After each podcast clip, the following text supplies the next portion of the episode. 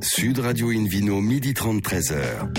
Alain Marty. Bonjour à toutes et à tous, ravi de vous retrouver pour ce rendez-vous dominical d'Invino Sud Radio. Nous sommes délocalisés chez le caviste Nicolas à Paris au 31 Place de la Madeleine. Je rappelle que vous écoutez Invino Sud Radio à Avignon par exemple sur 95.2 et qu'on peut se retrouver sur notre page Facebook Invino, notre compte Instagram Invino Sud Radio. Aujourd'hui un menu qui prêche comme d'habitude la consommation modérée avec Margot Ducancel, fondatrice de rouge au lèvres. Vous allez voir, c'est un très joli sujet. Un vino quiz pour gagner le livre Eunotourisme et spiritueux en France et dans le monde, édition Erol, en jouant sur invinoradio.tv. À mes côtés, une femme rayonnante, elle est belle comme un cœur. Hélène Pio, chef de rubrique au magazine Régal. Bonjour Hélène. Bonjour. Tout va bien depuis hier, là? Tout va très Vous bien. étiez en grande forme hier. hein. Écoutez, c'est le week-end, il fait Ouais, beau. ouais. euh, voilà. Et un homme rayonnant qui était aussi excellent hier, hein, comme d'habitude, Philippe Orbrac, euh, meilleur sommelier du monde. Bonjour Philippe.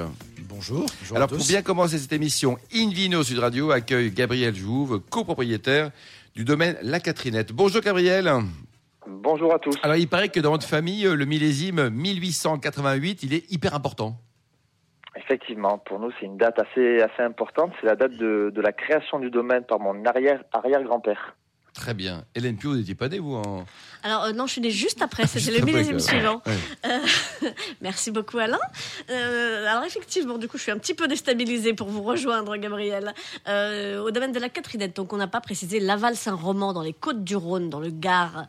Euh, alors, ce domaine, vous n'y étiez pas non plus en 1888, euh, mais cinq générations, quand même, de, de la famille se sont succédées pour arriver jusqu'à vous. Euh, vous êtes la cinquième, c'est ça? Exactement. Et alors vous, vous, vous, aviez décidé depuis le départ euh, d'arriver là ou vous avez passé un peu des chemins de traverse au départ Euh, un peu des deux, on va dire. Alors moi, j'ai toujours été passionné par euh, par ce métier, par par le travail donc de mon grand-père, de mon papa, que j'ai toujours essayé d'aider du mieux que je pouvais quand j'étais un petit peu plus jeune, pendant les vacances ou autre. Mais euh, mais ma famille m'a toujours laissé le choix de de continuer les études que que je voulais. Donc j'ai réussi à faire des études plutôt généralistes, euh, plutôt autour de la gestion, du marketing. J'ai un peu vadrouillé et je suis revenu sur le domaine depuis maintenant à peu près trois ans. D'accord. Et alors depuis trois ans que vous êtes là, qu'est-ce que vous faites? Vous travaillez à la vigne, vous travaillez au chai, euh, ou au contraire, bah, su- suivant les études que vous avez faites, effectivement, vous avez essayé de développer un peu le domaine. Vous fabriquez quoi de vos journées? Ah, nous, c'est c'est très particulier. On est sur une propriété qui reste euh, tout à fait familiale, euh, indépendante, assez petite, on va dire, par rapport euh, à nos voisins. Donc nous, on est sur des, des, des postes qui sont très polyvalents. Les journées sont, sont très différentes les unes des autres. À travers même une seule journée, on va pouvoir se changer deux ou trois fois, aller le matin dans la vigne, l'après-midi au caveau, et le soir livrer les restaurants et différents cavistes. Donc non, c'est des journées qui sont très polyvalentes. Moi, ce que j'essaye euh, de faire depuis que je suis revenu, c'est de, de me former du mieux possible autour donc de, du chai. Donc ça, c'est mon papa qui s'occupe plutôt de ça, ce qui est le, pour moi le plus passionnant, le travail autour du vin. Et ensuite également de connaître le, le mieux possible donc la, le terroir, la terre, le travail de la vigne. Et ensuite essayer d'apporter une petite touche euh, novatrice avec euh, les différentes études que j'ai pu faire. Alors il y, a- il y a du boulot hein, pour apprendre la vigne chez vous et pour apprendre le terrain, parce que vous avez quand même 30 hectares, c'est assez important. Exactement. Euh, On est euh, sur à peu près deux tiers en Côte du Rhône, euh, oui à peu près deux tiers, et un tiers en, en vin de pays du Gard. Et en, en couleur, vous avez les, les trois couleurs? Exactement, les trois couleurs. Alors en pourcentage, on est principalement en rouge, on va dire, sur l'encépagement, avec des cépages, euh, on va dire, classiques comme le grenache, euh, la syrah, le mourvèdre, mais également du cinsault, du carignan, du marcelan. On est sur une, des palettes assez larges. Et en blanc sur des cépages tels que le vionnier, la roussane, la marsane ou le vermentino, donc des cépages plutôt typés Méditerranée et vallée du Rhône. Philippe Orbrac, le Marcelan, c'est peut-être des cépages rouges, l'un des moins connus hein, du sud de la France. C'est vrai que c'est un cépage qui a été créé en 1961, juste à côté de Marseillan, dans la station de, de, de l'INRA. C'est un métis, un croisement donc entre le Cabernet Sauvignon et le Grenache. Donc c'est intéressant parce qu'il capte, j'allais dire, le côté solaire du Grenache et en même temps il a une, cette réserve de fraîcheur et de tanin du Cabernet Sauvignon. Donc l'ensemble est plutôt intéressant. Alors on le trouve euh, habilement dans certains vignobles du sud de la France. Il y a un pays dans lequel il s'est beaucoup développé ces dernières années. Alors lequel? C'est la Chine. Parce que les, les Chinois ont adopté ce cépage pour ses vertus. euh, et aujourd'hui, il y a beaucoup de, de vignobles chinois qui développent ce cépage aussi. euh, preuve en est de, ses- de ses qualités également. Hélène? Alors, il y a, il y a un autre endroit où ce cépage est particulièrement développé, c'est le domaine de la Catrinette dans le Gard, qui fait un 100% Marcellan. Exactement, qui est plutôt reconnu. On a planté, alors c'est papa qui a, qui a fait le pari de ce cépage il y a entre une grosse quinzaine d'années maintenant. Et euh, c'est un cépage qui se développe très très bien dans la région. Il est situé sur des sur des sols assez profonds euh, au bord de d'un d'un ruisseau. Et ça donne un cépage qui est vraiment très prisé, qui est à la fois donc puissant sans être euh, tannique et avec des notes très épicées, un peu poivrées, tout en ayant du fruit. C'est un cépage qui plaît beaucoup, effectivement. Oui, puis qui est effectivement très rare en 100%, euh, Philippe le soulignait. Donc c'est euh, c'est particulièrement intéressant. D'autant plus intéressant. Voilà. Vous, en avez plusieurs, hein, des bouteilles comme ça euh, originales, un peu, un peu rigolotes, si on peut dire, euh, parce qu'elles sortent, elles sortent du lot. Je pense notamment à votre cuvée Jouvence. Alors là, on est sur un blanc euh, avec des bulles. Exactement. Alors c'est vrai qu'on a la chance d'avoir euh, d'être indépendant et d'avoir un, un caveau qui nous permet de, de plutôt bien tourner et de travailler de manière euh, tout à fait euh, différente. Cet été, Donc, ça a bien est- fonctionné, Gabriel? Vous avez beaucoup de monde là en juillet-août qui sont venus vous dire Oui, oui, bonjour? oui, ça va. On n'a pas à se Ouais. plaindre. Autant le printemps a été très compliqué, Oui, autant euh, l'été, euh, on a plutôt bien marché. On a eu beaucoup de touristes français, contrairement à d'habitude. Ouais. Euh, beaucoup de gens du Nord, de Paris, de Lyon qui sont descendus visiter notre région. On a aussi beaucoup de clients euh, issus donc de, de Belgique, de Hollande ou d'Allemagne qui, qui sont prisés de notre région. Donc euh, cet été, ça a plutôt bien Bon, marché. C'est une très bonne nouvelle. Philippe Forbach? La- Laval Saint-Roman, c'est situé à, à- à côté de quel site touristique majeur dans la région? Principalement les gorges de l'Ardèche. Nous sommes au, au bord des gorges de l'Ardèche, Mhm. euh, sur la route également des Cévennes. Donc c'est une région qui est assez touristique. Euh, beaucoup de tourisme vert, beaucoup de tourisme familial. et, et- et de flux donc pendant, pendant les périodes estivales, évidemment. Exactement. Mhm. Bon, c'est bien. Belle région, faut y aller. Vous êtes ouvert toute l'année, 7 sur 7, y compris le 24 décembre et le 31 Bien sûr. Tous les jours, tous les jours pour accueillir nos, euh, nos clients. Bon, ok. Si vous voyez un Père Noël, ce sera Mère Noël, Mère Hélène Pio qui va arriver. Alors, dites-nous. Absolument. Alors, euh, bah, les, gens qui vont venir vous voir, justement, ils pourront, euh, entre autres, voir tous les efforts que vous faites euh, en matière de, lutte raisonnée et, de, prise en compte des nouveaux enjeux liés au climat. Alors, s'ils lèvent un peu les yeux, ils verront des panneaux solaires, un toit végétal. vous avez fait pas mal d'efforts dans ce domaine-là. Égal, euh, exactement. C'est vrai que le, domaine, là, depuis pas mal d'années, essaie de vraiment se, développer sur ça. On, accueille avec grand plaisir nos, visiteurs pour faire des visites du chai, des visites de la cave, également des vignes euh, à l'occasion. Et euh, donc c'est vrai qu'on a, a disposé donc différents panneaux solaires, un toit végétal qui permet donc de, capter la, fraîcheur. On est également parti sur du travail complètement différent au niveau des vignes, où on est un travail entre les cèpes, qui permet euh, d'arrêter donc depuis des années tout ce qui est désherbant, etc. C'est quelque chose qui était fondamental pour nous. Et on est parti aussi sur une autre méthode de travail au niveau du sol, euh, avec l'idée donc de planter de l'herbe, ce qui est complètement euh, différent de ce qui se faisait à l'époque.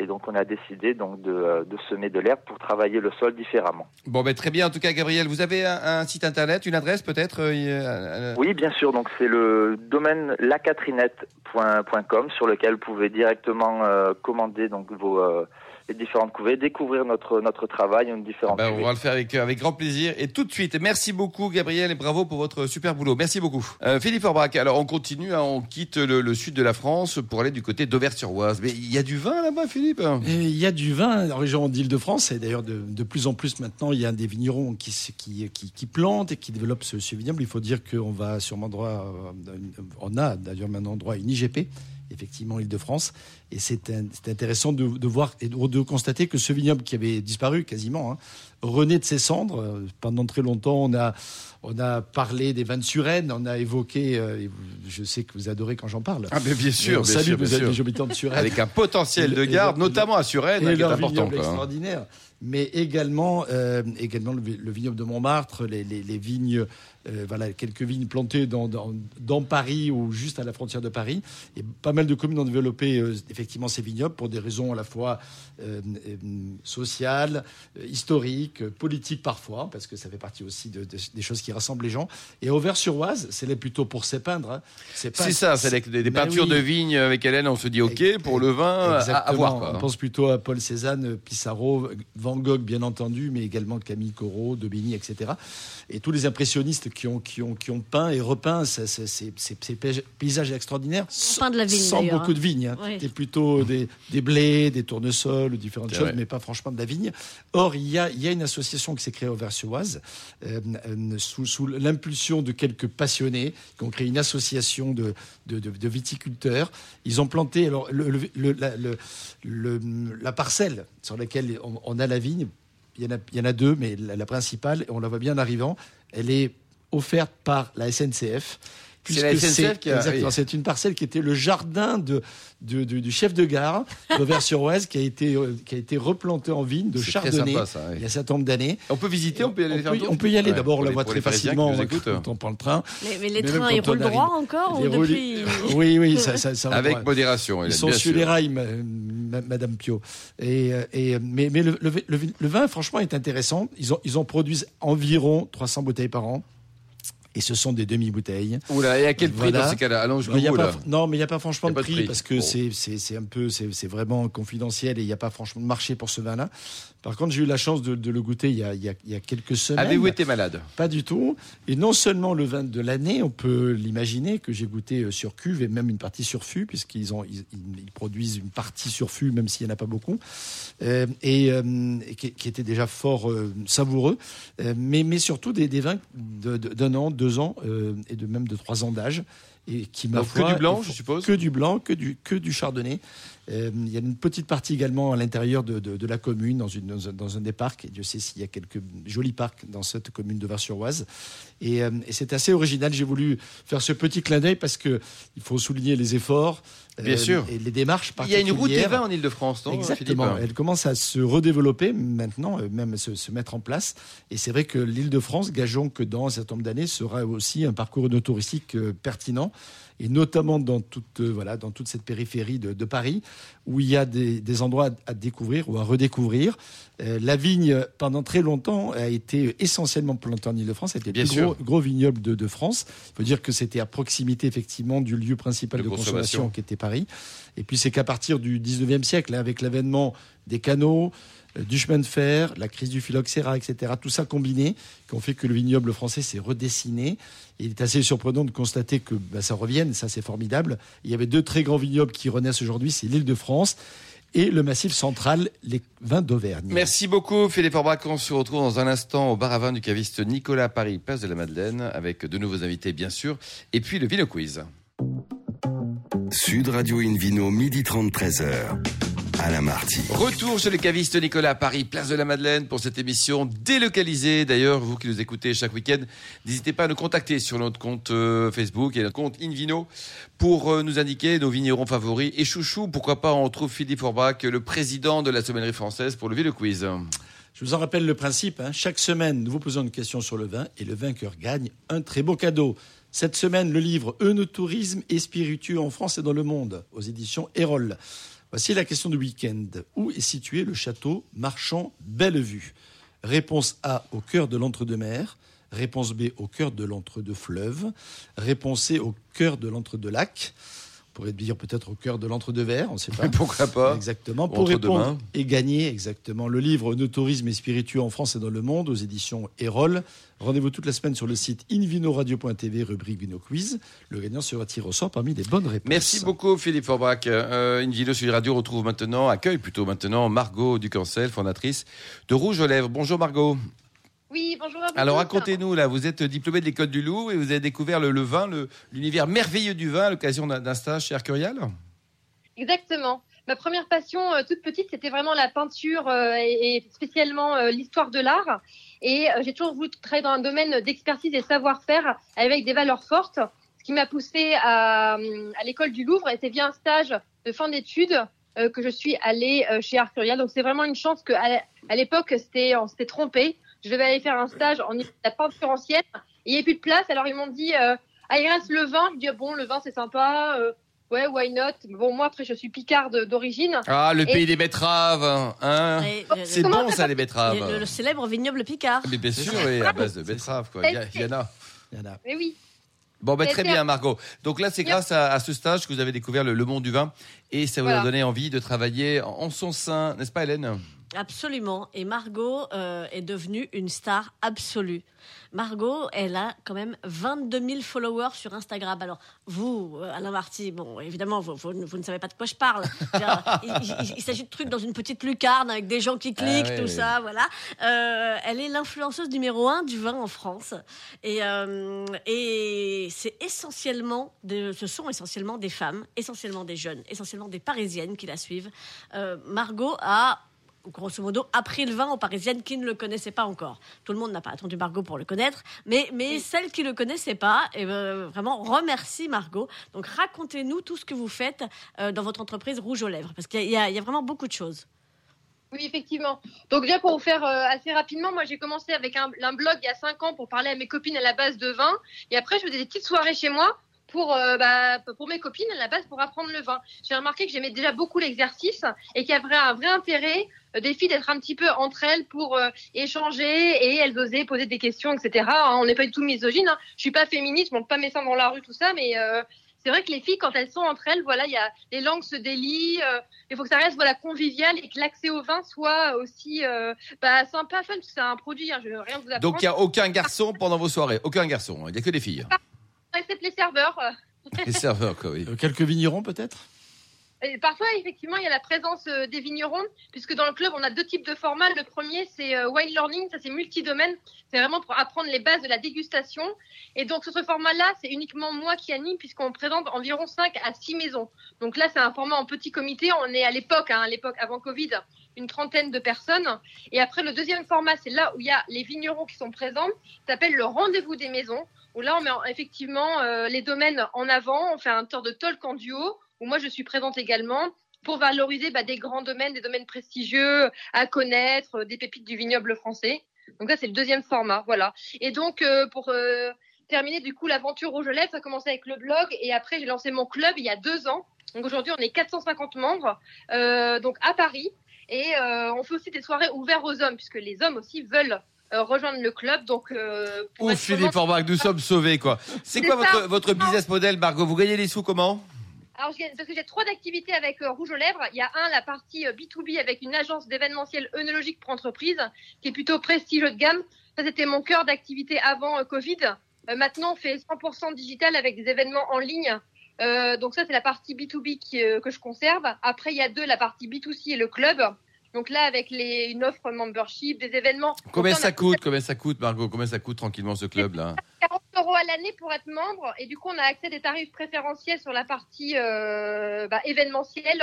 À terme il y aura aussi un e-shop qui va sortir, il y aura aussi des tarifs préférentiels pour le pour les membres. Pareil, on fait des escapades euh, en vignoble et pareil tarifs préférentiels pour les membres eux, etc. etc. Quoi. Donc c'est vraiment pour euh, les mettre euh, bah, dans la dynamique euh, du club, du membership, tout ça. Et après il y a aussi la partie un peu plus média, c'est fait partie de mon activité aujourd'hui puisque Instagram, c'est aussi une plateforme pour les, bah, pour les maisons pour valoriser aussi leur travail. Et je fais beaucoup, par exemple, des formats de live que j'avais développés pendant le confinement. Et Philippe Forbrac en a fait un avec moi. Hein, vous vous souvenez Oui, c'était, très sympa. Ça, Il y a eu beaucoup, beaucoup de monde d'ailleurs. Il faut dire que bon, il y a une belle communauté, on l'a dit tout à l'heure. euh, Hélène a précisé 22 000 followers, c'est quand même cool.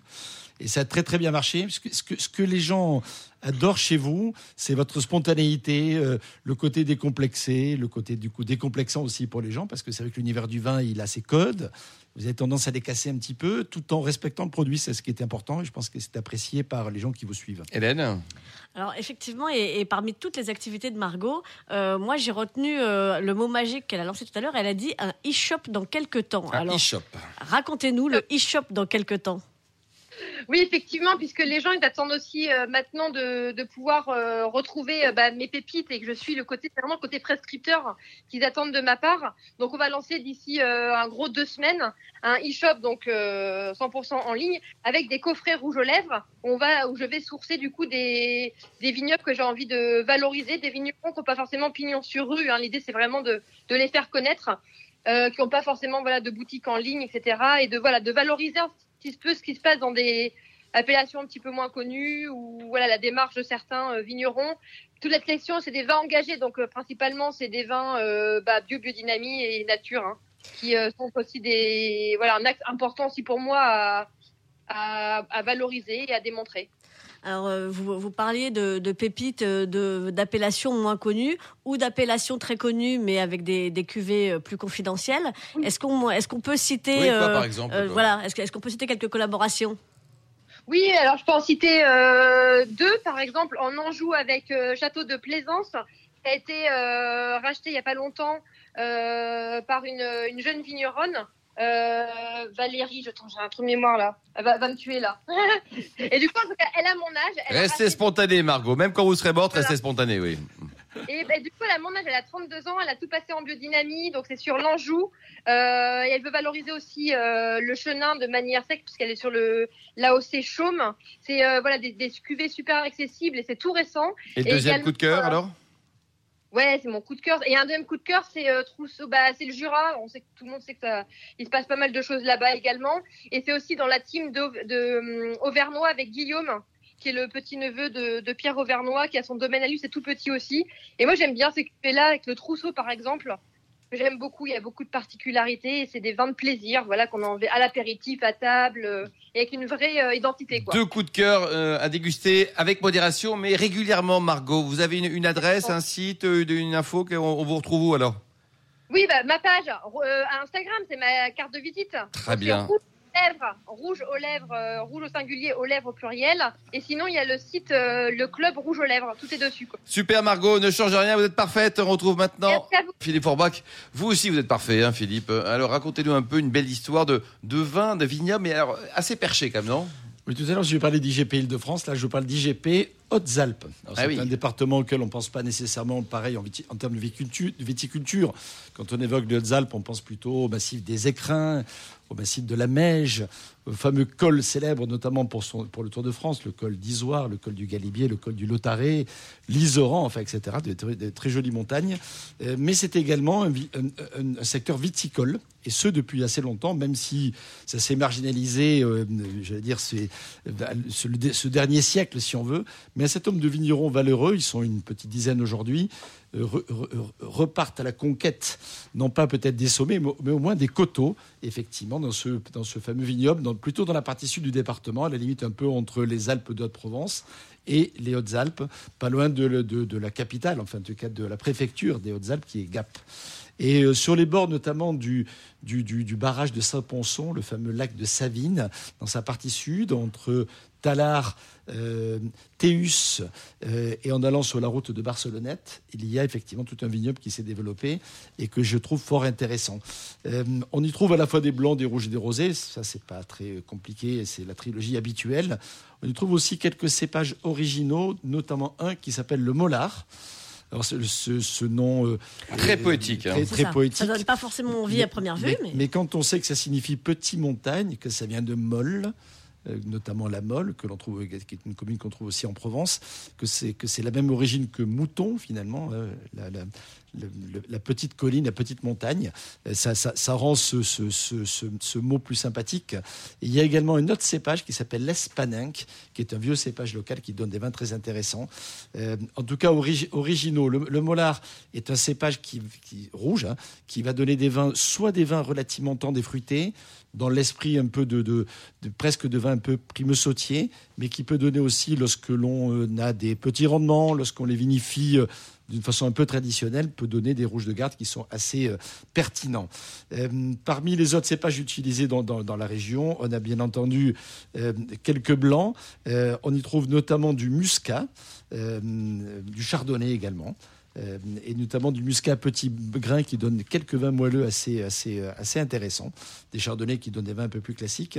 Et puis côté rouge, c'est Syrah, Cinsault, mais également Merlot et Cabernet Sauvignon qui sont utilisés à la fois pour les rouges, mais également pour les rosés. Un vigneron, peut-être, à ne pas louper Alors, le domaine allemand est le vignoble historique, mais le domaine de Tresbaudon, de M. Olivier Ricard, est très intéressant.